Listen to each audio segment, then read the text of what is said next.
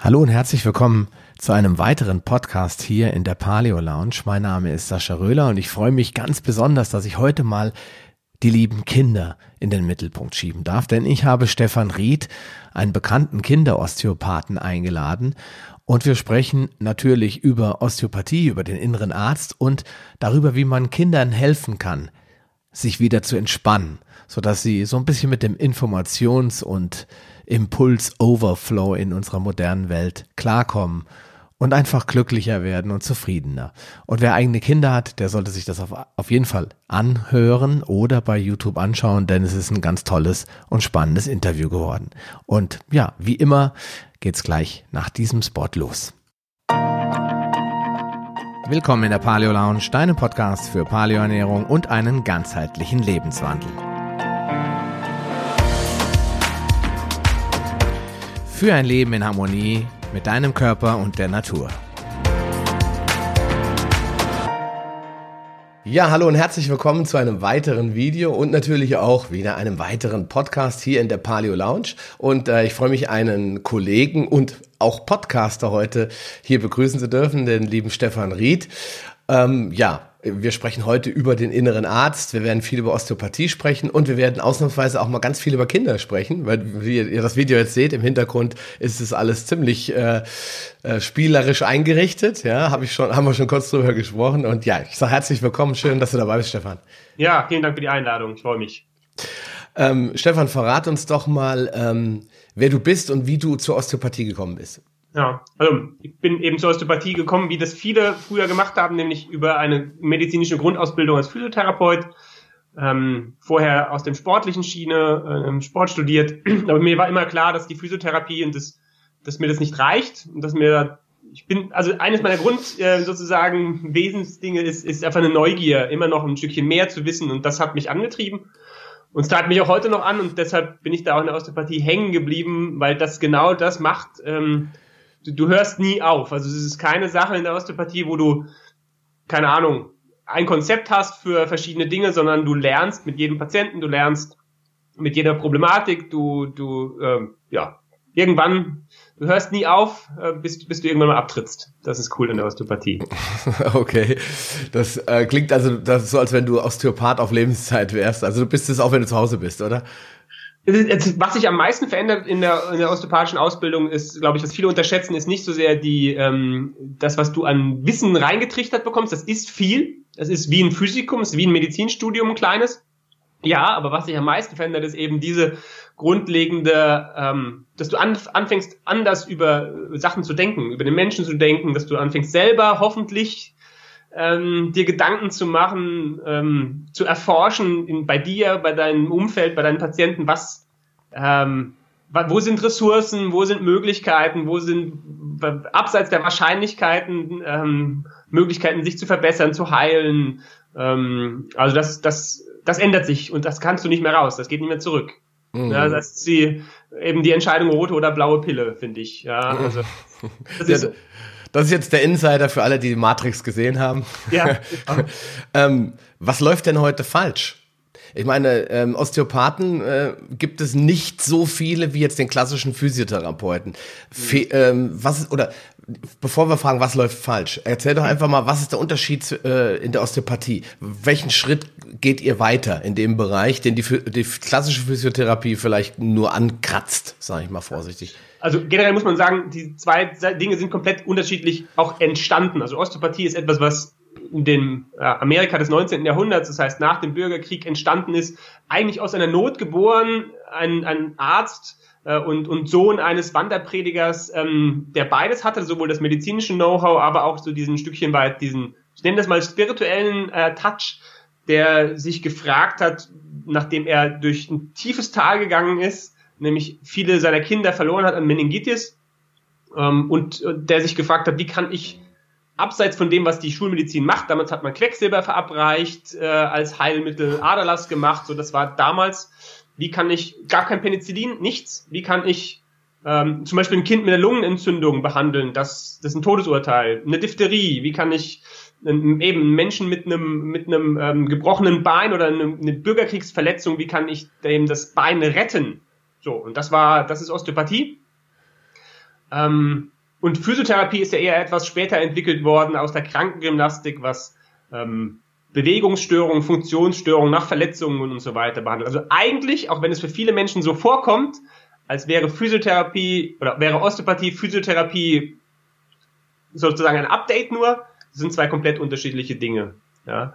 Und ähm, der Osteopath schaut wirklich danach, wo er im Menschen quasi Gesundheit ähm, findet. Also wir suchen nicht nach Problemen oder Blockaden, das hört sich manchmal nach außen so an, sondern wir, wir ähm, wir versuchen Gesundheit zu finden, die sich immer von, von innen nach außen eigentlich ausdrücken möchte. Ja, da sind wir beim Thema innerer Arzt. Hm. Okay, aber wenn ich jetzt ich habe hab kurz im Vorgespräch erzählt, dass mein Sohn kurz nach der Geburt osteopathisch ja. behandelt wurde. Da hat man ja natürlich nach einem Problem gesucht und hat es auch gefunden, weil er hat immer nur nach links ja. geguckt. Da hat man quasi den Problem, diesen pathogenetischen Ansatz verwendet und gesagt, ah, okay, das ist nicht normal, dass er immer nach links guckt, selbst wenn man rechts winkt, dreht er den Kopf nicht wirklich gerne um. Ähm, dann hat man quasi ein Problem gefunden, hat es versucht zu beseitigen. Würdest du sagen, dass es einen Unterschied gibt, wie Osteopathen heute arbeiten? Ich meine, das ist eine provokative Frage. Also gibt es welche, die da wirklich nur so manualtherapeutisch rangehen und alles alles versuchen einzurenken und andere wiederum eher so ganzheitlich, holistisch rangehen?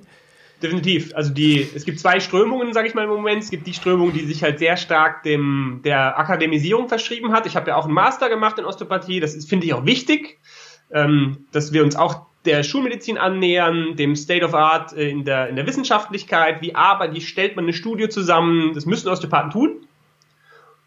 Das Problem ist, dann bleibt, wenn wir uns sagen, nur das, was ähm, nur ein randomized controlled trial, doppelverblindet, ähm, über keine Ahnung wie viel 3000 Patienten nur das belegt, eine Technik oder eine Wirkweise von Osteopathie, dann ist die Osteopathie verloren.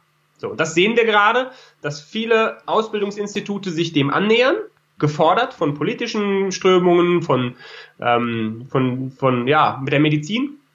Da geht aber viel von dem verloren, was ich gerade eigentlich gesagt habe, diese Suche nach Gesundheit. Da geht es eben nur noch um, das sagst, was du gerade beschrieben hast, Problem X, Lösung Y. So, das hat mit Osteopathie so viel zu tun wie, keine Ahnung, das, da fällt mir kein Vergleich zu ein. Das, das, ähm, und es gibt die andere Strömung, wo es wieder zurückgeht zu einem Ja, sowohl als auch.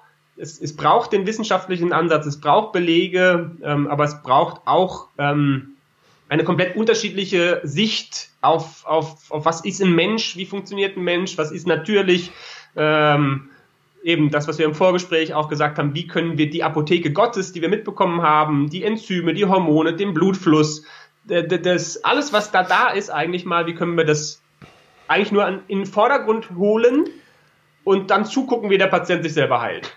Hm. Das ist, mm, und da gibt es natürlich Unterschiede. Und beides ist okay für mich. Also es gibt, für mich gibt es kein besser oder schlechter.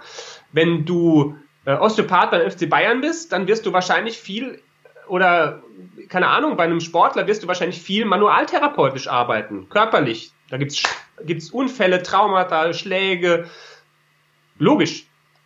Auf der Seite, wo ich mittlerweile angekommen bin, da gibt's meistens nicht so viel negative Einflüsse. Dein Beispiel von dem, von deinem Sohn. Das heißt, man hat gesucht, ich hätte gesucht, ähm, gibt es, gab es eine unbequeme Lage im Mutterleib, hat er einfach im Mutterleib schon immer so gelegen mit dem Köpfchen. Ja?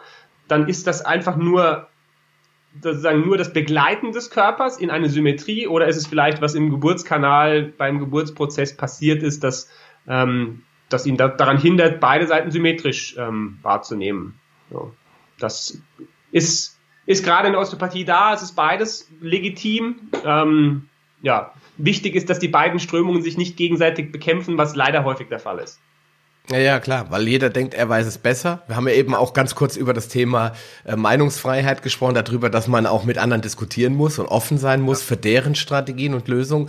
Weil was du eben gesagt hast, äh, finde ich ja auch vollkommen in Ordnung, dass man sagt, okay, es gibt verschiedene Ansätze und die Osteopathie kann ihre Stärke ja auch zeigen, indem sie eben Verletzungen äh, verbessert oder behandelt und damit die Regeneration des Körpers auch leichter ermöglicht. Ja, ich habe schon gesagt, ich hatte gestern ein Interview, da hat der Arzt gesagt, äh, im Bereich Mind-Body-Medizin Medizin möchte ich den, die Leute nicht heilen, ich möchte ihnen quasi die Tür öffnen und ihnen helfen, integrativ aus verschiedenen Disziplinen das Beste rauszuholen, ja. Und nicht zu sagen, ich kann mit einem neuen medizinischen äh, Spukgespenst irgendwas heilen, sondern es geht ja eigentlich darum, den Körper zu erkennen und zu erkennen, wo sind die Probleme und wo sind aber auch die guten Sachen, was funktioniert. Er sagt, ihr fragt die Patienten ganz oft so, ja, ja, sie leiden, ja, was funktioniert denn noch?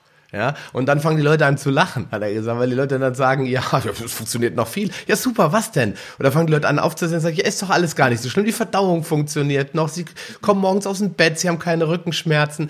Ja, all diese Dinge muss man den Leuten dann, glaube ich, auch zeigen. Und da finde ich halt diesen ganzheitlichen Gedanken äh, gut, wie du gesagt hast, dieser Erfinder der oder der Entdecker der Osteopathie auch gesagt hat, okay, ich habe Krankheiten, die kann ich so gar nicht behandeln. Also muss ich doch den Körper dazu ermutigen, motivieren, befleißigen, das selbst zu tun. Ja? Ist für dich Osteopathie die, die, die Befähigung des Körpers, seine Selbstheilungskräfte effektiver zu nutzen, als es vielleicht bis dato tut? Also, das, das ist das, sagen wir mal so, ich würde es anders ausdrücken, weil ähm, das erlebe ich natürlich häufig gerade im Umgang mit Kindern, dass man das Gefühl hat, es ist ein, ein, ein Teil der Selbstoptimierung, die tatsächlich stattfindet. Ne, es ist ein Teil der, der Optimierung, die bei Kindern schon stattfindet, eigentlich gibt es einen Bezugspunkt, den wir als Osteopathen halt häufig bei Kindern sehen und der ist häufig äh, die, die Position, die, die, deshalb auch das Logo in meinem Fall dieser Embryo. Das heißt, es gibt ja einen Moment, abseits von dem äh, esoterischen, spirituellen, es gibt aber auch Momente in unserer Entwicklung und das ist, sind wir schon als Mensch, der ist ja immer noch da, da waren wir ganzheitlich, da haben wir uns als ganzheitlich erlebt, verbunden, da waren wir komplett versorgt, schwerelos und so weiter. Und ähm, das heißt, das ist eigentlich immer da und es bleibt auch, und das ist das Tolle, ähm, was ich erlebe mittlerweile, das bleibt auch erhalten bis ins hohe Alter. Also nur weil wir altern, nur weil wir auch irgendwann krank oder, oder krank werden und sterben, heißt es nicht, dass wir nicht noch gesund sind. Also ganz, ganzheitlich. Das geht nie verloren. Das bleibt von dem ersten Moment. Und das, ähm, glaube ich, das ist wichtig zu verstehen. Ähm, Osteopathie ist nicht die Suche nach, wie geht's noch besser, sondern die Suche nach, es, es war immer da und es braucht manchmal nur ein, wirklich das, der, der Schritt zurück ist nicht so, nicht, nicht so groß. Die Rückverbindung zu dem, was, ähm, was alles möglich war bei dir, die, die ist teilweise sehr, sehr kurz. Hm. Aber wenn ich mir jetzt den Begriff so auseinander zerlege, ich komme ja auch so ein bisschen aus dem Gesundheitsbereich, denke mhm. ich ja immer an Knochen eigentlich, ja. ne? Weil Osteo steht irgendwie für Knochen und Partie eigentlich mehr für Pathos, also für die äh, kranke Knochen, sage ich jetzt einfach mal. Wie, ja. äh, ich, was ich jetzt nicht verstehe, das ist jetzt vielleicht für einen Laien gar nicht so spannend, aber der, der Entdecker, in Anführungsstrichen, ja. der hatte ja eben mit den Knochen gar nicht so viel im ersten Moment am Leib, weil er war ja Lungenentzündung, Meningitis, also Hirnhautentzündung, all solche Sachen da hat. Wie, wie kam dann dieser Begriff zustande? Es ging, es ging trotzdem über die Knochen, das heißt, ähm, was man heutzutage ja gut weiß, ist, dass er festgestellt hat, wenn man an verschiedenen Bereichen, zum Beispiel der Wirbelsäule, ähm, sanft mobilisiert oder auch nur die Bewegung begleitet, zum Beispiel die Rippen, der Brustkorb, dann verbessert sich zum Beispiel die Atmung des Kindes. Das heißt, wenn ich den Brustkorb behandle, Knochen, kann auch die Funktion der Lungen wieder bessern und der Körper, weil der Blutfluss zu den Lungen, zu den Bronchien besser wird. Äh, das heißt, Nervenstrukturen, die aus der Wirbelsäule auftreten, er hat formuliert Arterial Rule, das heißt, was später andere Ärzte auch bestätigt haben, der Mensch ist nur so, so gesund wie seine Gefäße. Also das heißt, der, der, der Blutfluss zu solchen entzündlichen Prozessen, wenn wir den verbessern, ähm, über die Knochen, über das Mobilisieren, dann wird, dann wird der Patient gesunden. Also das heißt, Knochen waren schon der Ansatz, der Punkt, denn ja, viele Menschen kamen halt auch in seine Praxis dann später, die ähm, die haben mechanisch stark gearbeitet. Die haben ja, damals Garten, ähm, Feldarbeit gemacht, sind vom Pferd gefallen, ähm, konnten sich nicht mehr rühren und das waren natürlich die Dinge, wo wirklich Wunder passiert sind. Wenn ein Patient auf sein Steißbein gefallen war, vom Pferd gefallen war und er hat das korrigiert und der Patient ist aus der Praxis raus und hat, ist wieder aufrecht gegangen, dann waren das natürlich Wunderheilungen. So. Deshalb wahrscheinlich der Begriff Osteopathie, er hat in seinen späten Jahren tatsächlich auch schon ähm, ja ein Stückchen bedauert, dass, dass, dass er diesen Begriff gewählt hat, aber es ging halt dann kein Weg zurück. Hm. Und im Endeffekt, ja gut, wenn man es so be beschreibt, wie du es gerade getan hast, hat es ja auch alles Sinn. Ja? Dann kann, wenn, also irgendwo hat es was mit den Knochen zu tun, aber wir sind wieder in dem pathogenetischen Ansatz, wir sind wie alles immer krank, krank und kaputt und funktioniert nicht. Stattdessen äh, sollte man vielleicht eher den Fokus auf die Gesundheit legen, was du ja äh, in deiner Vorgehensweise kontinuierlich so machst und deswegen ja auch immer wieder vom inneren Arzt sprichst. Ja. ja. und deswegen, ja, aber was, jetzt kommen wir nochmal zu der Frage, die ich eingangs gestellt habe. Was, was läuft heute, was läuft heute falsch? Äh, Deutschland hat Rücken, sagt Roland Lipscher-Bracht. Haben wir uns eigentlich krank therapiert? Ist das auch so ein Thema? Ähm, also für mich ist es mittlerweile so, dass äh, das natürlich ein großer von dem, weil du fragst, die erste Frage, erste Teil der Frage ist, ähm, was läuft, was läuft falsch? Ähm, ja, Mechanik spielt sicherlich eine Rolle. Das heißt, dass viele Menschen sitzen, aber die Aufklärung, das viele Training, Kiesertraining, nur ein starker Rücken kennt keinen Schmerz, Liebscher Bracht, du musst Faszientraining, wo ich ja auch mit dabei bin und du musst das und das tun, hat nicht dazu geführt, dass Menschen weniger Rückenschmerzen haben. Ja, also der zum Beispiel für mich ganz, ganz logisch der, der Bezug von die, die Wirbelsäule nicht als Bauklötzchen zu sehen und als etwas, was ja nur Träger sozusagen des Gewichtes ist, uns aufrecht hält, das ähm, hat, hat für mich immer gut funktioniert. Menschen zu sagen, guck mal, deine Wirbelsäule ist zum Beispiel Aufhängungspunkt für verschiedene Organstrukturen aus dem Verdauungstrakt, aus dem kleinen Becken für die Frau, ähm, dieser ganze untere Rücken. Ähm, gleichzeitig bei Nackenbeschwerden, Schulternackenbeschwerden, dass wenn du dir anschaust, da oben diesen ganzen Bereich, was liegt da noch? Wenn du die ganzen Nerven mal auffaserst, dann leuchtet es wie ein, wie ein Weihnachtsbaum da oben in diesen Bereichen. Also Menschen klar zu machen, dass es Bezüge gibt, dass das nicht allein isoliert ist. Ich glaube, das ähm, fällt schwer, weil, und das muss man ganz klar sagen, weil wir als Menschen ähm, einfache Lösungen suchen. Wir, wir wollen gerne und springen natürlich gerne auf so eine einfache Lösung, wenn die einer präsentiert. Ähm, du musst nur genügend Rückenmuskeln aufbauen, dann ist das alles gut.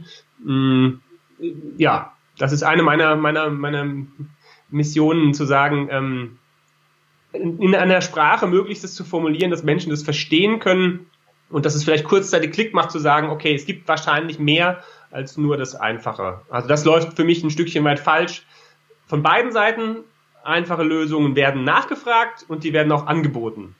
Hm. Bereich Rücken speziell. Ja. ja. ich sag mal, es gibt ja genug äh, Fitnessstudios. Wir werden ja nicht krank auf Mangel, äh, an, wegen eines Mangels an Fitnessstudios, die ja. teilweise ja rege wahrgenommen werden. Manche Leute sind auch nur alibimäßig angemeldet. Aber mhm. trotzdem, glaube ich, haben wir, das kannst du bestimmt unterschreiben, ja. mehr, äh, ich sag mal jetzt Knochen, kranke Menschen, die halt Probleme im Rücken, mit der Hüfte, mit den Knien haben, als noch vor 40, 50 Jahren. Ja. Warum ist es so?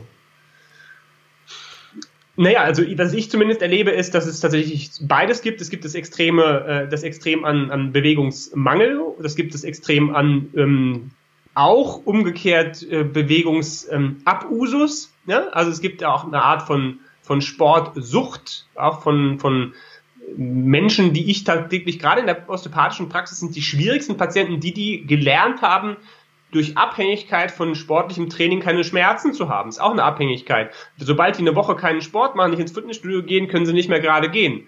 Aber es wurde ihnen ja gesagt, du musst, es liegt nur am Bewegungsmangel, deine Rückenschmerzen. So.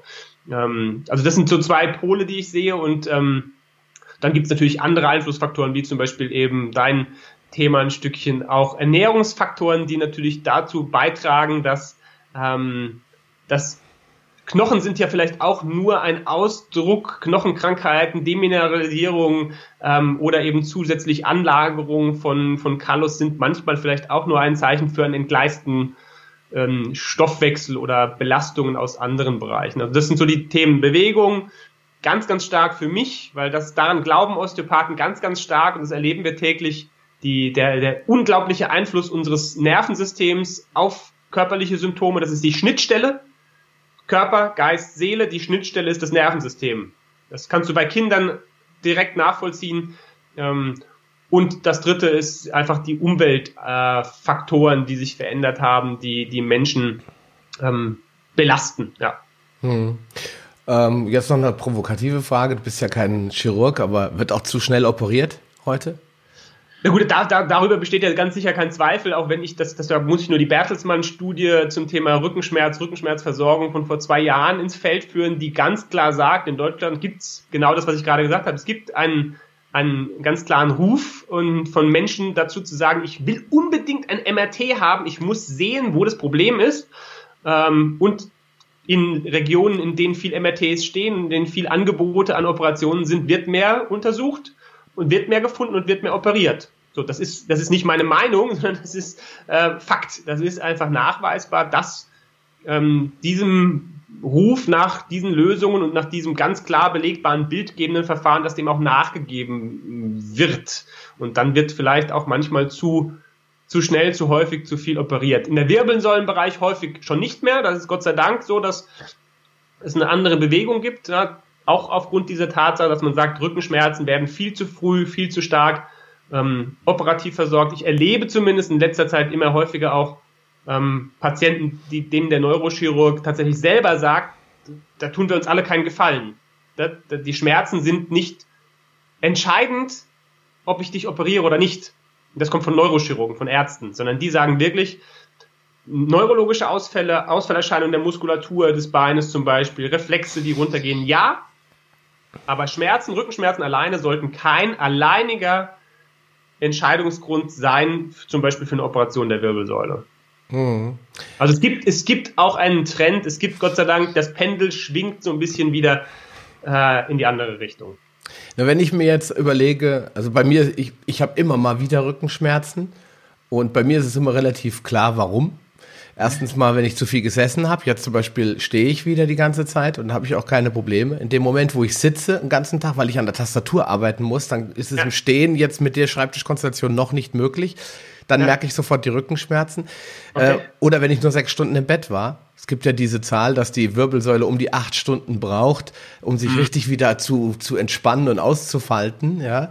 ja. Äh, das sind so Dinge, bei mir kann ich das immer relativ schnell äh, erkennen und sie sind auch immer schnell wieder weg. Also sie sind dann manchmal drei, vier Stunden da und dann sind sie weg. Also ich, zum Glück habe ich nicht das Problem mit, äh, mit 43 Jahren, dass ich hier chronische Rückenschmerzen habe. Aber ähm, wenn du jetzt mal so guckst, wer so in deine Praxis kommt, ja, du bist ja sehr auf Kinder ausgelegt, ja, aber in der Vergangenheit waren es ja vielleicht auch mal so, so ein Mischpublikum, oder? Wir haben, wir haben in der Praxis ja trotzdem weiterhin ganz viele, ich bin ja mittlerweile im größeren Team, Gott sei Dank, dass ich ähm, mir ja. aufbauen, aufbauen dürfen, da gibt es also ganz viele Kollegen und wir haben weiterhin viele Erwachsene in der Praxis. Ich mache viel, viel Kinder, aber ich sehe natürlich trotzdem viele und spreche mit meinen Kollegen auch über die Patienten, die wir trotzdem noch haben. Ja, ja wer, wer, wie viele von diesen Leuten, oder frage ich mal so, mit was kommen die? Was haben die so typische, für typische Probleme, dass die bei dir landen? Ähm, erwachsene Patienten kommen ähm, typischerweise natürlich eben noch vor, sagen wir mal, zehn Jahren oder fünf Jahren kamen viele, viele einfach nur eben Rücken- und Nackenbeschwerden, also Unterrücken oder, oder Nacken. Gott sei Dank ist es heutzutage so, dass das Publikum, dass Menschen, und das, dafür mache ich ja auch solche Dinge wie Podcast und so weiter, ähm, auch Osteopathie oder andere Methoden mit, mit anderen Problemen in Verbindung bringen. Das geht von eben Verdauungsbeschwerden, das geht über ähm, vermeintliche neurologische Phänomene, Missempfindungen, das geht über Tinnitus, Migräne, Kopfschmerzen, das geht ähm, ja, also alles mögliche Heilungs-, Wundheilungsstörungen, es geht Schwangere, einfach die Vorsorge, Schwangerschaftsbeschwerden, ähm, Nachsorge, einfach eigentlich ist Osteopathie ähm, eine schöne Geschichte auch als Präventionsmedizin einzusetzen, zu sagen, du hast eine größere Operation hinter dir, einen Kaiserschnitt und dann nachzuschauen, ähm, wirklich alles wieder so an seinen Platz zu bringen, dass es bei der nächsten Schwangerschaft nicht zu verstärkten Problemen kommt. Also das Publikum ist, finde ich, erlebt bei mir, ähm, Gott sei Dank deutlich breiter gefächerter geworden und nicht mehr nur, äh, ich habe Rücken. Hm, ja. Okay. Gut, weil vielleicht auch äh, über Mund-zu-Mund-Propaganda klar ist, dass äh, das mehr ist, als nur ein paar Knochen an die richtige Position zu schieben. Ja? ja es ist genau. ja, es ist ja ganz oft so, ich finde das ja immer fantastisch, wenn man das so analytisch erkennen kann.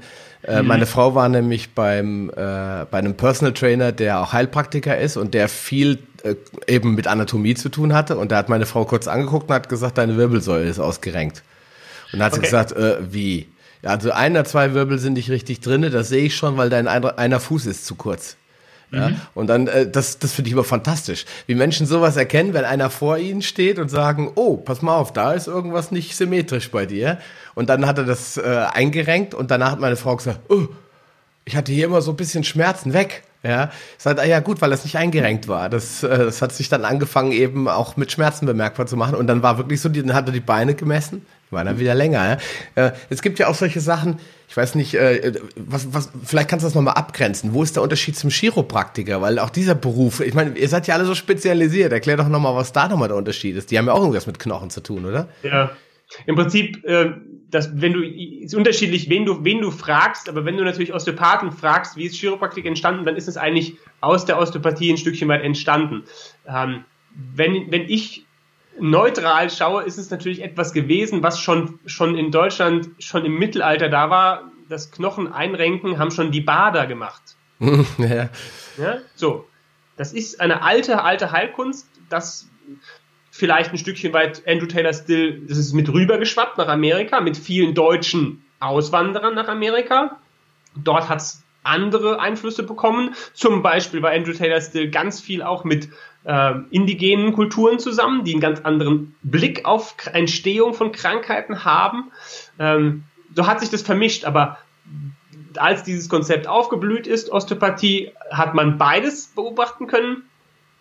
Es gab welche, die haben sich nur noch auf die ganz sanften Techniken dann irgendwann versteift. Das sind dann die Kraniosakraltherapeuten, die nur noch Hände auflegen. Und ähm, die andere Richtung haben sich auch Teile daraus rausgenommen. Die Chiropraktiker, die nur die sogenannten parietalen Techniken machen, also nur die Techniken der Knochen. So. In, Im Handwerksköfferchen eines Osteopathen in der osteopathischen Ausbildung von fünf Jahren, also 1350 Stunden Ausbildung, Gott sei Dank kann man das mittlerweile äh, von der Pike auf studieren. Also man kann das direkt als, als grundständiges Studium nach der Schule machen. Ähm, dort hast du alles drin. Du hast die sanften Techniken, du hast die Techniken des Bauchorgane, die viszeralen Techniken, du hast auch die Techniken, chiropraktische Techniken. So. Und dann gehst du in die Richtung, die dir passt, der Patienten, die du bekommst, zu denen das passt. Ähm, und ja, es gibt eben aber auch gerade im Bereich der, der Heilpraktiker gibt es viele Menschen, die chiropraktisch arbeiten, weil das ist wie ein Teil, der auch gut funktioniert. Ne, der auch gerade bei solchen Dingen ähm, prima funktioniert. Aber das ist zum Beispiel keine Sache, die, die für mich gut funktioniert, wenn ich eben einen Säugling zum Beispiel sehe. Hm, okay. Ja gut, ähm, jetzt kommen wir mal zu diesem Thema der Kinder. Ja? Also erstmal so, gab es einen Grund speziell bei dir, dass du dich so auf Kinder spezialisiert hast? Oder also, hat sich das einfach so ergeben?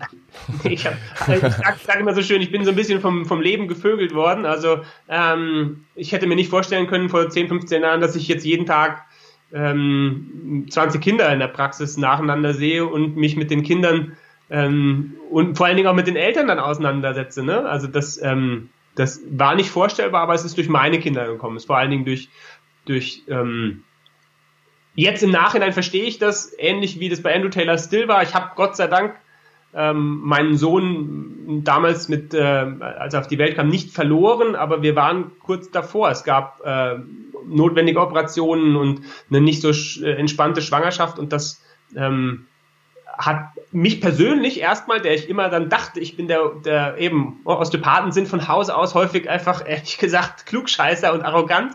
Die denken, sie haben die, die, die Löffel, die Weisheit mit Löffeln gefressen. Ähm, so wirst du auch ausgebildet. Ähm, und das hat dann eben alles zusammengehauen. Das ganze Kartenhaus hat das einfach zusammengehauen und gesagt, nee, das hat das Leben zu mir gesagt, nee, du hast noch gar nichts gecheckt. Eigentlich hast du wirklich so von, von dem, wie, wie Leben und wie, wie Menschen funktionieren, du hast noch gar nichts. Und das ähm, ist wie gesagt zwölf Jahre her und ähm, so, da, da sitze ich jetzt. Das heißt, du bist quasi durch deine, deine eigene Erfahrung mit deinem eigenen Sohn auch äh, auf den Punkt zu kommen, äh, gekommen, muss ich vielleicht früher anfangen? Ist das vielleicht auch so ein Punkt? Muss man vielleicht schon früher im Leben anfangen, sich mit dem Menschen ein bisschen ganzheitlicher beschäftigen und nicht so äh, nur so das typische Jahr, einmal im Jahr zum Arzt, U1 bis U500, sage ich jetzt mal, und dann die ganzen üblichen Medikamente und Schnüpfchen hier und Schnüpfchen da und da hast du gesagt, dann ist das schon gut, sondern du hast gesagt, nee, irgendwie kann das nicht passen. Ist das so der Grund? Ähm, ja, und, und vor allen Dingen, es waren einfach, ähm, also wenn du an Situationen kommst, wo du gerade für dich selber nicht, äh, du kannst einfach nichts tun. Also das heißt, äh, ich habe Dinge empfunden, vor allen Dingen eine Ohnmacht, eine Hilflosigkeit, die, die natürlich so ein, so, ein, so ein Therapeut halt einfach nicht gerne fühlen will. Und das bringt dich aber in eine Art auch, auch Demut, zu wissen, du kannst, also erstens, du kannst an vielen Punkten kannst du eigentlich nichts tun für einen Menschen. Weil heilen kann der sich nur selbst.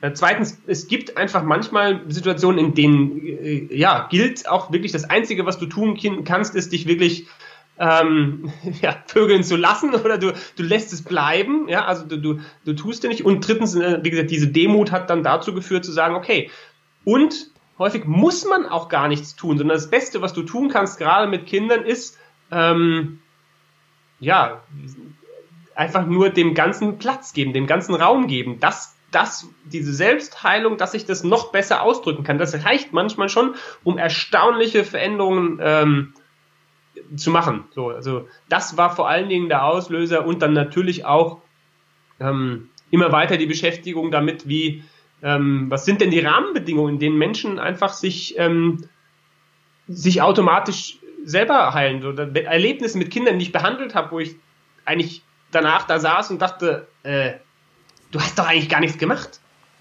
Also rauszukommen aus diesem, ich bin der Therapeut, ich bin der Osteopath, ich mache, weil ich weiß, was gut für dich ist, funktioniert bei Kindern nicht die Bohne. Also es funktioniert schon, gibt es ja auch Kollegen, die so arbeiten.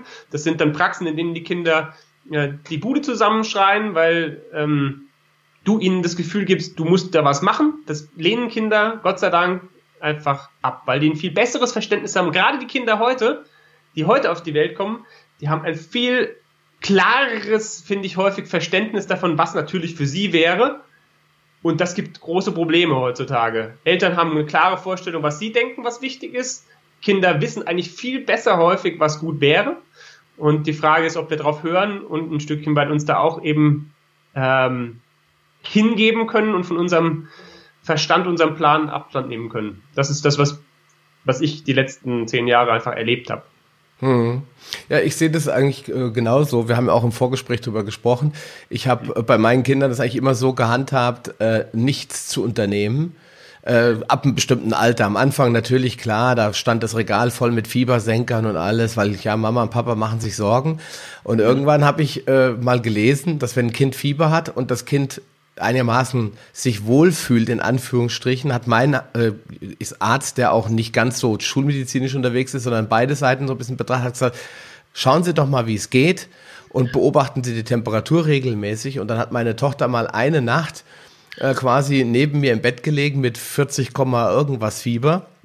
Und ich habe sie einfach nur die ganze Zeit bei mir gehabt und habe äh, sie im Arm gehabt. Ich habe null geschlafen. In der Nacht null, wirklich. Und sie hat halt viel gejammert und gewimmert, aber am nächsten Morgen ist die hochgesprungen, hat sich abgestützt. Papa, was machen wir jetzt? kann ich was frühstücken? Also so, als wenn nichts gewesen wäre und hatte wieder 37 Grad, war wirklich wie eingenordet wieder. Und das hat mich dann schon überzeugt, dass man manchmal einfach, wie du gesagt hast, mal die Finger stillhalten sollte und mal gucken sollte, wie entwickelt sich was. Klar, wenn jetzt ein Kind eine akute Lungenentzündung hat, dann hält man die Finger still. Aber so schlimm ist es ja in den seltensten Fällen. In vielen Fällen hast du ja so klassische Problemchen, ja. Und die Leute fangen sofort an mit Medikamenten und alles wegdrücken und bloß Krankheit gar nicht entstehen lassen. Deswegen, wenn wir jetzt mal zu diesem Kern nochmal des inneren Arztes ja. kommen wollen. Ja. Äh, äh, diese, diese Frage, ähm, die sich mir gestellt hat, ist das Dynamic Stillness? Ist das dein Konzept? Einfach zu sagen, ich bin zwar dynamisch, aber ich halt still. Also ich fasse nicht alles gleich an. Kommt daher der Name auch? Also dynamische Stille ähm, ist eines der Konzepte in, in dieser Richtung der Osteopathie, die sich versucht, so ein bisschen zurückzubesinnen auf das, was ähm, wo Gesundheit, wo wir eigentlich Gesundheit bei Menschen finden. Ja. Ähm, und das ist natürlich ein Stückchen weit. Ähm, ich fahre nächst in zwei Wochen darf ich ähm, am Retreat mit äh, Eckart Tolle teilnehmen.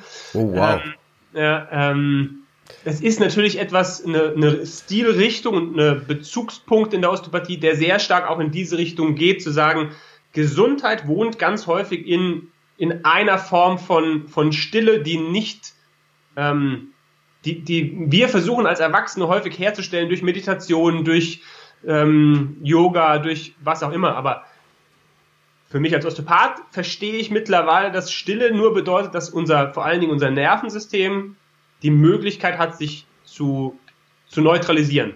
Und das ist für Kinder ganz, ganz wesentlich, dass sie, egal wie aufgedreht sie sind, egal wie, es ist einfach toll, auch für Erwachsene, aktiv zu sein, zu hasseln und so weiter, aber es, es muss die Möglichkeit geben, und das kann häufig so sein, in diesem Moment wieder sozusagen bei mir zu Hause zu sein. Und ähm, das bedeutet Dynamic Stillness, also es gibt eine dynamische, ähm, nicht unbewegte Stille. Wir denken ja immer, Stille heißt, ich muss wirklich still sitzen. Das kann hilfreich sein, das mal zu trainieren, eine Zeit lang jeden Tag 20 Minuten zu meditieren und still zu sitzen. Das kann helfen, aber das ist natürlich eine, eine Art von Stille, die bei Kindern nicht da ist. Ne? Ähm, und wenn man eben schaut, gerade wenn du in Kontakt mit Säuglingen bist, mit ganzen neugeborenen Kindern, aber auch gerade mit speziellen Kindern, ähm, die, die wohnen eigentlich da. Also es ist da, wo die herkommen, die kennen das, die wissen das, das geht so einfach. Äh, auch teilweise, das, also ich erlebe das immer bei den, äh, bei den Kindern, die zu mir gebracht werden, wegen vermeintlicher Hyperaktivität, Konzentrationsschwierigkeiten. Ähm, und die kommen dann vielleicht das erste Mal zu mir, das ist nicht so einfach, weil da sind die Eltern dabei. Beim zweiten Mal nehme ich die Kinder dann Schulalter gerne alleine mit rein und dann ähm, gehe ich aus dem Behandlungsraum so nach einer halben Stunde und sage dann, lassen Sie Ihr Kind noch ein bisschen schlafen, Sie können es dann gleich mit nach Hause nehmen. Dann werden die Augen von den Eltern so groß, dass sie sagen, äh, das, der schläft doch jetzt nicht, das ist am helllichten Tag, der hat noch nie geschlafen, der kommt keinen Abend runter und so. Habe ich was gemacht? Ehrlich gesagt, nein. Also ich habe natürlich was gemacht, ich habe dem Kind nur Platz gegeben, Space gegeben, dass es das wieder, dass ich das wieder ausdrücken darf, was Kinder kennen, wo sie zu Hause sind. Ja, und deshalb, wir haben einen ganz anderen Blick auf Themen wie Schlafstörungen, Konzentrationsschwierigkeiten, ähm, ADHS und so weiter. Wir glauben und erfahren das auch vor allen Dingen täglich. Osteopathie ist Erfahrungsmedizin. Das wird man nie hundertprozentig belegen können. Wir machen die Erfahrung, dass Kinder dass das einfach da ist, dass das von Hause aus immer da war. Ja? Sogar bei Kindern, bei schwerstkranken Kindern, bei Kindern von, die ich bekomme, von Pflegemüttern gebracht, weil, weil sie den Eltern weggenommen wurden, weil es in der, in der Schwangerschaft die Mutter Drogen genommen hat. Sogar die, die schon wirklich Missbildungen, Fehlbildungen, äh, Erkrankungen im, im, im fötalen äh, Ablauf hatten, sogar die kennen das. Da dauert es länger, klar, aber die sind da zu Hause. Und deshalb Dynamic Stillness, weil es ähm, ja, weil, weil da auch ganz viel Gesundheit, ganz viel Potenzial wohnt. Und wenn man das dem Platz gibt, dann gehen, ähm, gehen Menschen ähm, automatisch wieder an den Platz, von dem aus sie heilen können. Hm. Ja, das ist natürlich ein spannendes Thema. Das äh, wirft auch ein ganz anderes Bild auf die Behandlung von, von Kindern, die vermeintlich abgestempelt sind. Ja. Als hyperaktive, äh, Ritalin-bedürftige äh, Kinder, dem man quasi irgendwas Medikamentöses ab antun muss, äh, damit sie wieder gesund sind. Da bin ich auch ein großer Fan von äh, Gerald Hüther, der ja dann auch immer sagt, äh, ihre Kinder brauchen kein Ritalin, ihre Kinder brauchen einfach die Möglichkeit, sich zu entfalten.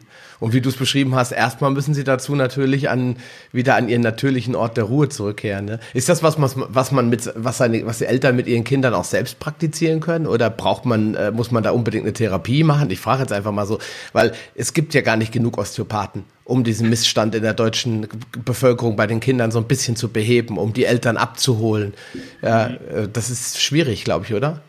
Deshalb, deshalb bin ich unter anderem, das genau das ist der Punkt, weswegen ich dann gesagt habe, so, ähm, ich erlebe das tagtäglich, ich erlebe, was möglich ist bei Kindern, ich erlebe, wie, wie selbstverständlich, wie mühelos, wie ganz natürlich das bei Kindern geschehen darf und kann.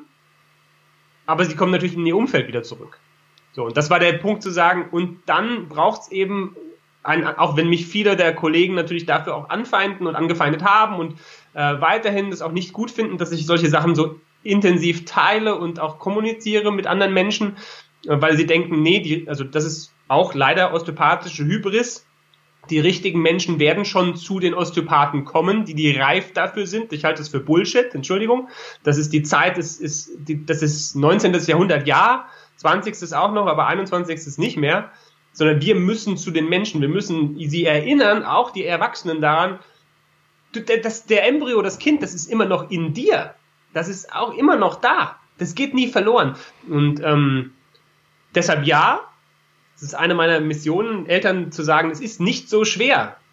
Ja, wir haben eine tolle Ausbildung dafür und wir, aber das Wichtigste ist, glaube ich, dass du an dir arbeitest, dass du für dich biografisch vielleicht für dich ein Stückchen auf, auf die Reise gehst. Wie heißt es so schön? Äh, Begriff, den ich fast nur nicht mehr benutzen kann, Persönlichkeitsentwicklung. Ähm, aber es geht darum, bei dir selber zu entdecken, ähm, was bist du für ein Mensch, was brauchst du, dass es dir gut tut, dass es dir gut geht, was, äh, wo sind deine Ressourcen, ja, eben nicht genau, was du sagst, nicht wo sind deine Probleme, sondern wo sind deine Ressourcen, die können komplett anders sein als bei jemand anderem. Und ähm, das ist das Beste, was man für seine Kinder tun kann. Mhm. Also das ist wirklich. Und dann können, dann nehmen das Kinder gerne an. Kinder synchronisieren sich da automatisch mit, mit der Bezugsperson. Ja. Mhm, okay. Ja, gut, das, das ist eine. Ich glaube, es ist eine Hilfe, sich externe Hilfe zu holen.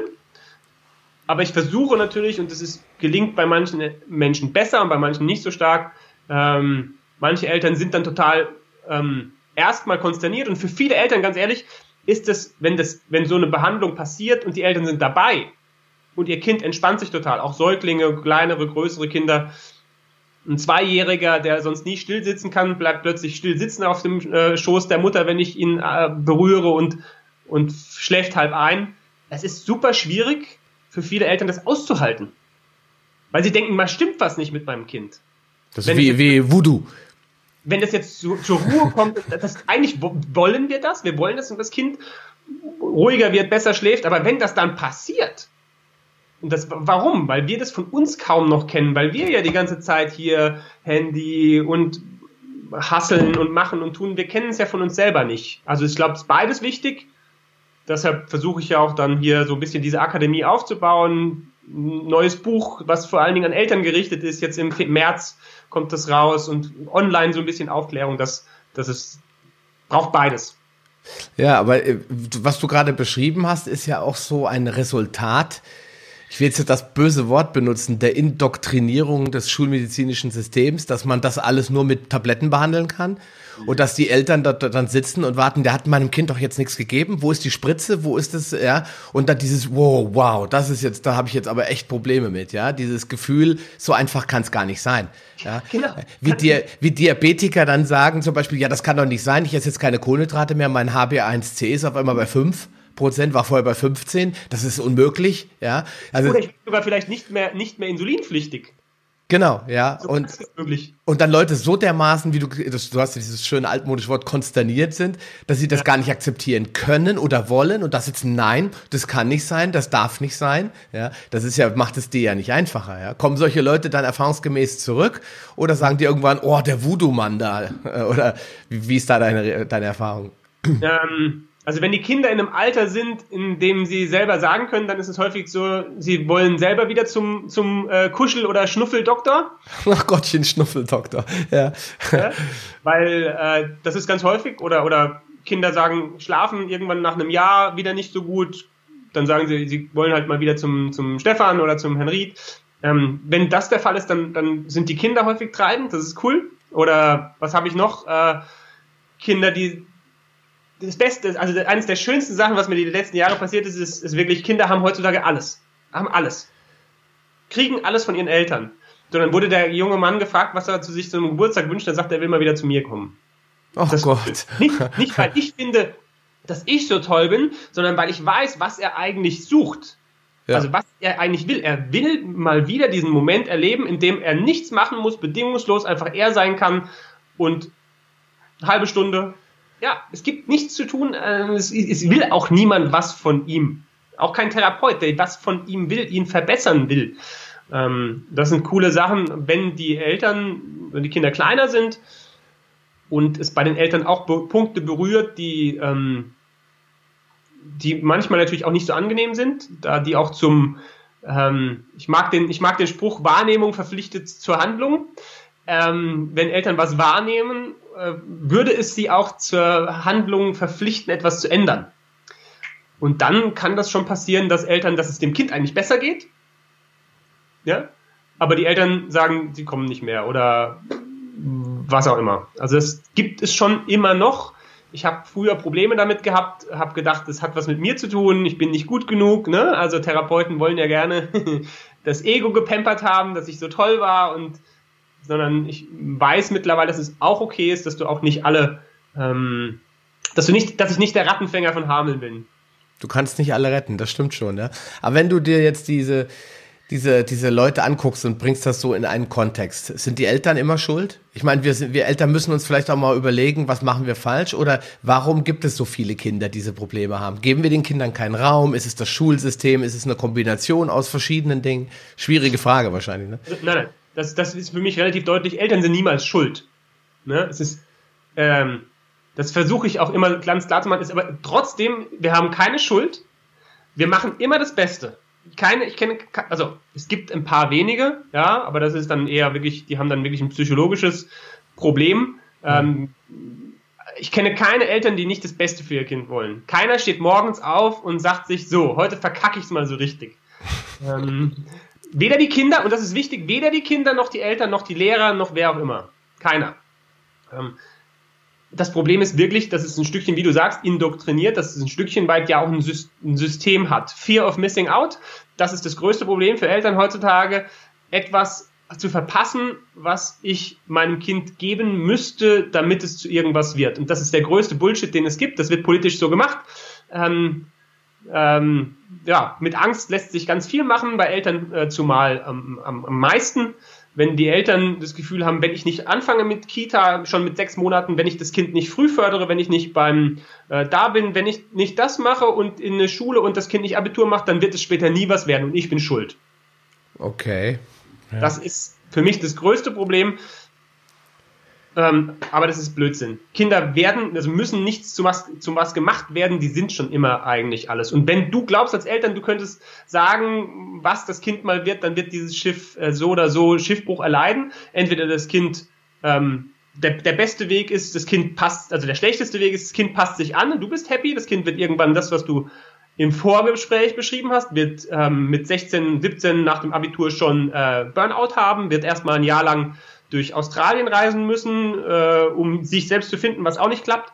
Oder umgekehrt, das Kind wird Gott sei Dank genügend Kräfte noch in sich selbst haben, um zu sagen, äh, rutsch mir den Buckel runter mit 18, ich mache, was ich will und ihr werdet keinen guten Kontakt mehr haben. Also das, das äh, versuche ich Eltern schon zu sagen, ähm, das Kind muss zu nichts gemacht werden. Das, das, das, ist, äh, das ist ein großes, das größte, sag mal, wenn ich sagen müsste, was, dann ist das, ähm, der Irrglaube, der uns auch weiterhin aufrechterhalten wird, was Kinder sind, dass da irgendwas reingefüllt werden muss oder rausgeholt werden muss. Ähm, das sind ja nicht Menschen zweiter Klasse. Das ist von Anfang an ist alles da. Im Gegenteil, das ist ähm, die, die, die, die Beschäftigung auch für uns Erwachsene mit unseren Kindern, auch mit den Punkten, die uns selber wehtun, wo das Kind nicht so funktioniert, wie wir es gerne hätten, äh, das sind die, das sind die besten Persönlichkeitsentwicklungsseminare, die es gibt. Die Beschäftigung mit, mit meinem Kind. Das ist für mich, ähm, das sind die Kinder die besten, die besten Lehrer. Ja. Also ich finde, finde dann diese, diese, wie du das erklärst, finde ich total interessant. Und ich glaube, hier sollten alle Eltern von Kindern ab einem bestimmten Alter, also du sagst ja schon ab dem Säuglingsalter, aber die Probleme tauchen ja so immanent dann auf, wenn der Kindergarten kommt, der ja. haut den immer, beißt immer, der macht dies, der macht das und passt dann nicht auf in der Vorschule oder in der Grundschule, macht nur ein Kasper und so weiter. Und die Eltern haben ja dann genau das Problem, dass sie jetzt denken, oh, ich bin schuld, ich habe irgendwas falsch gemacht, deswegen ist mein Kind so und jetzt versuchen sie es richtig zu machen. Und jetzt kaufen sich einen Haufen Bücher und jeder hat die beste Meinung und jeder weiß genau, wie es geht. Und jetzt ja. fangen sie an, von außen zu intervenieren auf das Kind und dann versuchen das irgendwo reinzupressen in irgendein Schema. Ja, ich sage deswegen immer zu meinem Sohn, du darfst alles werden, was du willst. Ja, weil ich äh, genau weiß, dass ich das immer. Du bist schon alles, das ist das Beste. Ja, genau. Aber du kannst später mal beruflich machen, wovon du träumst, was auch immer du willst. Du wirst deinen Weg schon finden. Da muss ich mir aber selbst immer so ein bisschen das Tesa vor den Mund kleben, äh, weil ich dann, wenn er sagt, er will gerne Bauer werden, dann immer schon denke, oh Gott, oh. ja. Aber wir wissen ja, alles sind die Träume und am Ende entfaltet sich alles und entwickelt sich alles, wie es sein soll und wie es auch passt. Und das sind halt die Träume der Kinder und die darf man ihnen auch nicht nehmen. Und das ist das Schlimmste, was man machen kann, ist den, kind, den Kindern den Eindruck zu geben, du bist nicht gut, so wie du jetzt bist. Ganz genau.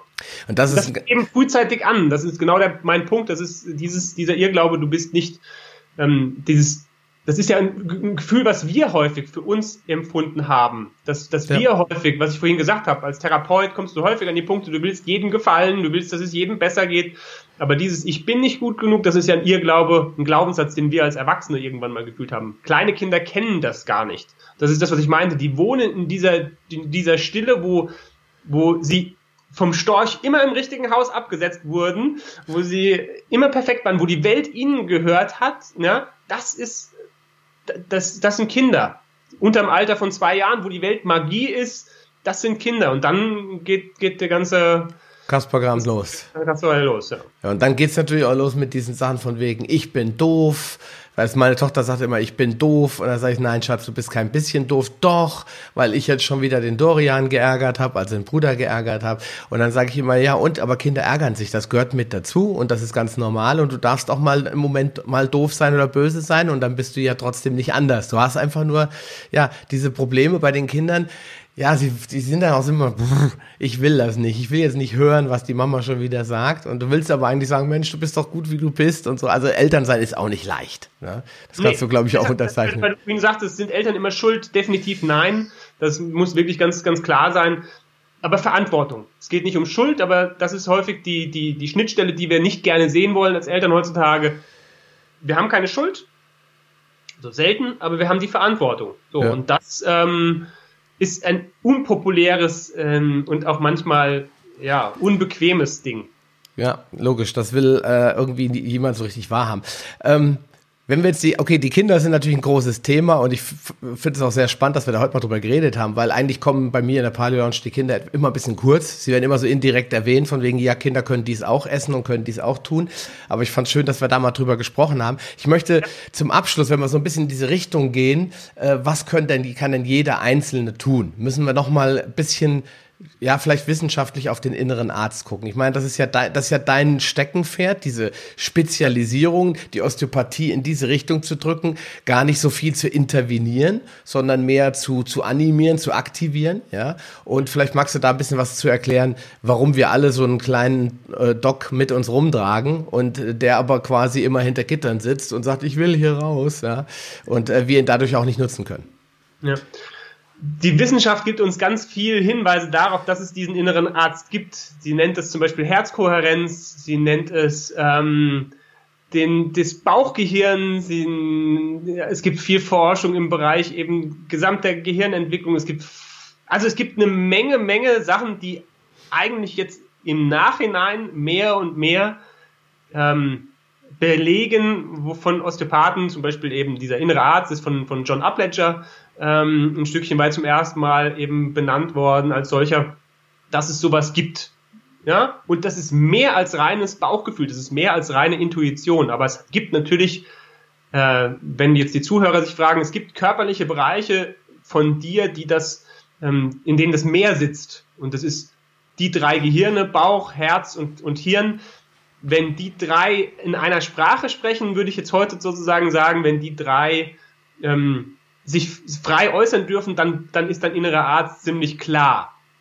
Ja, das heißt, der innere Arzt sagt wahrscheinlich nicht, wenn du jetzt gerade dich fragst, was, was will ich jetzt gerade, was brauche ich jetzt gerade, wenn der innere Arzt sagt, ähm, eine Tafel Milka, dann könnte es sein, dass das vielleicht äh, ein bisschen fehlgeleitetes Bauchgehirn ist. Ähm, was, was auch immer, deine Themen. Ähm, aber der innere Arzt ist, ist etwas, ähm, wo wir, wo wir immer wissen eigentlich, was, was gut für uns ist, was wir brauchen. Und der innere Arzt ist auch etwas, wo du erfahren kannst, dass viele der Beschwerden, wenn du sie erstmal nur wahrnimmst, sich ein Stückchen weit selbst auflösen. So wie du selbst von deinen Rückenschmerzen beschrieben hast. Ähm, wenn du, wenn du wahrnimmst und annimmst, was, was die Beschwerden eigentlich dir sagen wollen, oder auch die Symptome deines Kindes, dann ist das eigentlich schon die Hälfte der Miete. Und ich meine jetzt nicht nur sagen können im Sinne von, ähm, ja, dieses, dieses oberflächliche, naja, eben, wir haben ja über Rüdiger Dahlke gesprochen, ähm, plakativ zu sagen, Rückenschmerzen hat immer was mit Haltung zu tun. So, sondern du für dich weißt viel besser, dein innerer Arzt, es kann sein, dass das, das damit zu tun hat. Aber dein innerer Arzt wird viel besser dir sagen können, ähm, was das eigentlich damit zu tun hat, oder was dir diese Beschwerden in irgendeiner Form eben auch sagen wollen.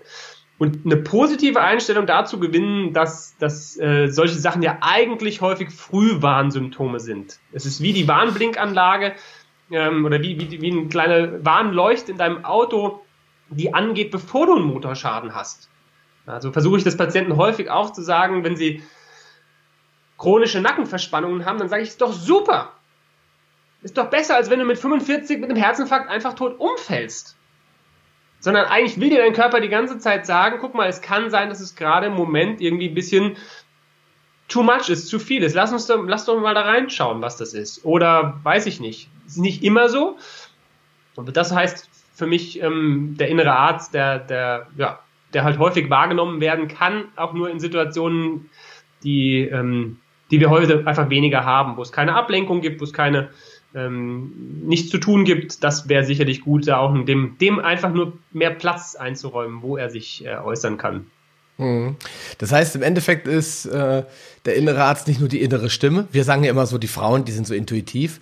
Im mhm. Endeffekt hören wir aber alle eigentlich nie auf unsere innere Stimme, weil wenn wir irgendwo ja. stehen und dann das, äh, haben, werden mit einer Situation konfrontiert, dann hören wir ja schon manchmal solche Aussagen von innen heraus, so nach dem Motto, ja, bei Comics sieht man immer das Teufelchen und den Engel. Ja, im Endeffekt ist das ein Teil unserer inneren Kommunikation, die stattfindet, ja. ja. Und die Symptome sind im Endeffekt auch nichts anderes als ein Signal von, von innen, von wo auch immer, ja. Äh, da tut's jetzt zwar weh, aber jetzt versucht doch mal rauszufinden, warum es da weh tut. Weil manchmal hat man ja Verspannungsschmerzen nicht, weil was am Nacken nicht in Ordnung ist, sondern weil man einfach überlastet ist, weil man vielleicht mal wieder acht oder neun Stunden schlafen sollte. Ja, manche Leute haben Darmprobleme nicht, weil der Darm kaputt ist, sondern weil sie den ganzen Tag Kaffee trinken ja, und damit eben immer Stress dem Darm zuführen, also was ganz Banales und dann wird gleich zum Arzt gegangen und Koloskopie gemacht und alles Mögliche, aber einfach mal hören, woher könnte es kommen. Dann noch ein Stückchen tiefer zu gehen, mit dem inneren Arzt eben zu erforschen, und warum brauche ich den Kaffee die ganze Zeit? Was macht Kaffee? Der stimuliert mich. Ist eines meiner Grundbedürfnisse in meinem Leben, und es gibt gewisse Grundbedürfnisse, ja, Menschen wollen Dominanz, wollen Stimulanz, ähm, wollen Wachstum. So, wo in meinem Leben wird vielleicht zu wenig ich stimuliert? Beruflich ist es, bin ich in der Sackgasse, sitze ich den ganzen Tag. So, ist es in der Partnerschaft? Das bedeutet für mich eigentlich auch Arbeit mit dem inneren Arzt. Noch ein Stückchen tiefer zu gehen, zu sagen, okay, Darmbeschwerden, Kaffee den ganzen Tag, kann auch Zigaretten oder Alkohol oder was auch immer sein, ähm, Handysucht und was, wie kann ich dieses Bedürfnis vielleicht erstmal wahrnehmen und sehen, was steckt dahinter? Und so, Menschen sind nicht so individuell und unterschiedlich, wie wir immer glauben. Die Grundbedürfnisse sind, sind menschlich. Die sind relativ, relativ ähnlich. Bei Kindern hat man zum Beispiel ganz viel Bedürfnis nach Sicherheit, nach, nach äh, Bindung, ja. Und später gibt's andere wie Autonomie und ähm, Stimulanz und andere und das, das finde ich spannend. Das, das, ähm, das ist, glaube ich, auch wie Medizin so in Zukunft mehr äh, arbeiten muss. Ja. ja, ganzheitlich. Der äh, Dr. Diego Schmidt, mit dem ich mich darüber unterhalten hat, der hat da so eine Ausbildung zum Functional Medicine gemacht und der sagt immer, die Root Causes, also das, was quasi unten der Wurzelballen eines Baumes darstellt, ist immer gleich. Da ist ja. immer irgendwie sind die Faktoren immer ähnlich, die zu irgendwelchen Problemen führen. Die Frage ist einfach nur, wo schlagen sie hin aus? Und ja. da kommt vielleicht die Individualität des Menschen zum Tragen, dass beim einen schlägt es auf den Darm, beim anderen schlägt es auf den Kopf, beim anderen schlägt es auf den Rücken. Ja? ja? Aber im Endeffekt kommt von ganz unten immer irgendein Faktor herhoch, der sagt, das Fass ist voll. Seh mal zu, dass du ein bisschen da was rauslässt wieder. Ne? Ja. ja. Lieber ähm, Stefan, ich äh, fand es auf jeden Fall so schon ziemlich sehr spannend, muss ich sagen. Äh, ich glaube, wir könnten uns auch über die einzelnen Punkte, die ich hier auf meinem Zettel habe, ewig weiter unterhalten. ja. ja. vor allem, weil wir auch beide Kinder haben und, und diese ganzen Problemchen kennen und glaube ich viele Hörer auch Kinder haben und das, die Problemchen kennen.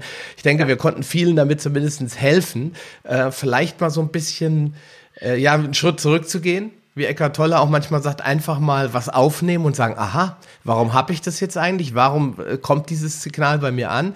Und nicht sagen, oh, böse, weg, weg, weg, weg, sondern einfach es auch mal wahrnehmen und wie er sagt, auch mal drüber lachen. Wenn man wütend ist, sagen, hahaha, jetzt bin ich wieder wütend. Ja, warum bin ich wütend? Weil meine Frau hat das gemacht oder mein Kind hat das oder mein Kollege hat das gemacht. Und dann geht es ganz schnell verpuffen, solche Dinge auch. Das finde ich immer wahnsinnig. Deswegen ich, wünsche ich jetzt schon viel Spaß bei Eckart Tolles Retreat. Danke. Ja, vielleicht können wir danach mal kurz äh, telefonieren und mal erzählen, wie es denn war, weil er ist ja jetzt schon eine Koryphäe, würde ich sagen, in dem Bereich. Auf Definitiv. Also ich ja, bin seit das offiziell, dass der, dass er nach, nach Deutschland kommt und nicht nur einen Vortrag hält, einen Tagesworkshop, sondern wirklich vier Tage. Das ist seit letztem Jahr und ähm, das war sofort klar, dass äh, so viel Fortbildungen, Seminare mache ich jetzt nicht mehr, aber das ist was, äh, da muss ich, ähm, muss ich unbedingt mal hin. Ja. Das ist ja auch was fürs Leben lernen. Und du hast genau. ja auch Schönes gesagt, wir, äh, es gibt ja nicht den grünen, gelben, blauen, schwarzen Menschen. Es gibt nur den Menschen, die Spezies Mensch. Wir sind irgendwo im tiefen Innern, sind wir 99,9 Prozent gleich. Ja. Wir müssen, das ist äh, leider spaltet die Gesellschaft. Das ist ein ja. großes Problem, über das wir auch nochmal reden könnten. Ähm, noch zum Abschluss. Wenn ja. jetzt, ich, am Ende sagen die Leute ja immer so, ja, wunderbar, toll, das ist ja alles ganz spannend. Was kann ich denn jetzt tun? Ja, kannst du, ich weiß nicht, kann man das überhaupt so abgrenzen? Hättest du so ein paar handfeste Tipps, wo man sagt, Leute, fangt doch einfach mal damit an und guckt mal, wie ihr euch damit fühlt. Was wären dann deine Tipps? Also ich, ich erlebe es tatsächlich, ich glaube, dass es wirklich ähm, hilfreich und gut ist. Für mich ist der erste Schritt, ähm, wenn jemand Kinder hat, ähm, einfach wahrzunehmen, wo, wo können wir wieder in Kontakt treten. So. Und, und das ist eine tolle Hilfe mit sich selber und mit seinem eigenen, nennen wir es mal, inneres Kind, wie die Stefanie Stahl das so schön beschreibt, ähm, sein eigenes inneres Kind wahrzunehmen und dann davon auszugehen und zu sagen, und was, was brauche ich, um, um wieder auch aufzublühen? Ja, das ist ja mein Thema, wie, wie können Menschen wieder äh, oder Kinder vor allen Dingen erblühen? Und das ist sehr unterschiedlich. Es können Dinge sein wie Meditation, es können Dinge sein wie Sport, es kann wichtig sein, mit sich Ernährung zu beschäftigen. Es kann aber auch wichtig sein, dass du einfach viel zu wenig in der Natur bist. Also ich meine, so richtig Natur, so ohne Handy, so, so, äh, ja. Ähm, es können andere Dinge sein, die du brauchst, die dir gut tun. Und ähm, ja, für mich ist es wirklich so dieses Beobachten und Erforschen, was äh, wie leicht es bei Kindern geht, hat mich ähm, ganz viel auch in Kontakt mit, mit mir gebracht. Ähm, und ähm, da, da, das würde ich wirklich äh, Menschen, die dir zugehört haben, einfach empfehlen. Und es betrifft nicht nur die eigenen Kinder. Ne? Ähm, das kann auch einfach so Kinder auf der Straße sein, also ähm, die man so sieht oder Säuglingen zugucken, wenn die auf dem Arm der Eltern sind oder oder oder oder. Also da steckt viel mehr drin. Wir müssen nicht wieder werden wie die Kinder im Sinne von wir müssen äh, hilflos und und und sozusagen auch auf äh, intellektuell wieder werden wie Kinder. Das muss nicht sein. Wir dürfen intellektuell bleiben, wie wir sind, aber es gibt einige Dinge, die wir uns bei Kindern wieder abschauen können. Ja, das finde ich ein guter Satz. Ist, äh, ich glaube auch von Eckhart Tolle, äh, der immer sagt, man, wenn man sich schlecht fühlt, soll man sich einfach mal angucken, wie Kinder und äh, Tiere sich völlig unbeeinflusst von dem Morgen, von der Zukunft äh, durch den Tag bewegen und ja. äh, dann sich bewusst werden, es bringt alles gar nichts, sich Sorgen zu machen über das über das Morgen, sondern einfach gucken Kinder, die leben in den Tag rein. Und das genau. Schlimmste, was man glaube ich tun kann, ist den Kindern das Gefühl zu geben, dass sie sich über morgen Gedanken machen müssen. Ich glaube, das ist ein Erwachsenenproblem, das sollten wir nicht noch auf unsere Kinder übertragen. Ja. ja. In diesem Sinne, äh, lieber Stefan, wo kann man dich finden?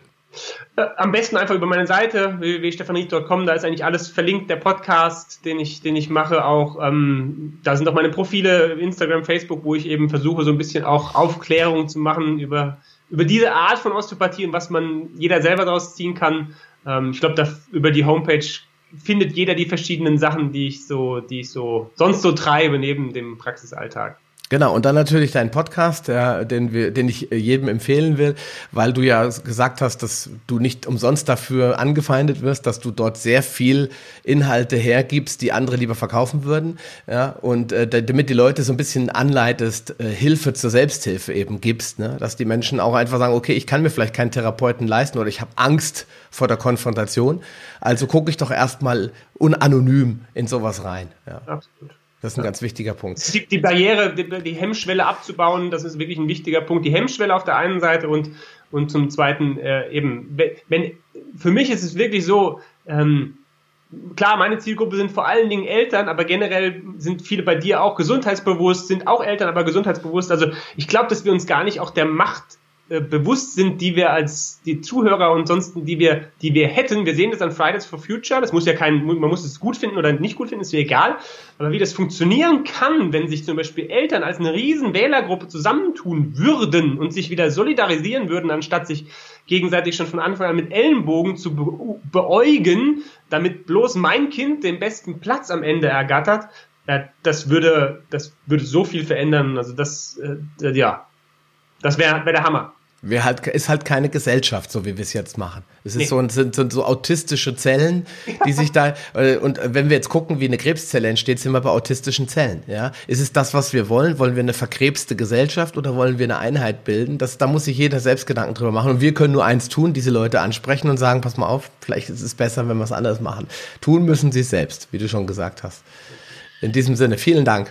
Ich danke für deine Zeit. War sehr, sehr interessant und sehr, sehr spannend. Also ich fand die Fragen auch wirklich so, dass, ähm, ja, dass ich was erzählen durfte von dem, was, äh, was mich wirklich äh, bewegt. Ne? Nicht so in der Oberfläche gekratzt, sondern da war schon, glaube ich, ein paar Sachen dabei, wo jeder zu, äh, zu kauen hat ein bisschen. Ich hoffe es. Bis dann, mach's gut. Ja. Willst du dich mit Gleichgesinnten über Paleoernährung, einen gesunden Lifestyle oder die leckersten Rezepte austauschen? Dann schließ dich uns an und tritt meiner Facebook-Gruppe Paleo Lounge Evolutionär Essen, Leben und Bewegen bei. Den Link findest du in den Show Notes sowie alle anderen wichtigen Informationen und weiterführenden Links. Geh am besten direkt auf paleo-lounge.de slash Folge und ergänze die entsprechende Nummer.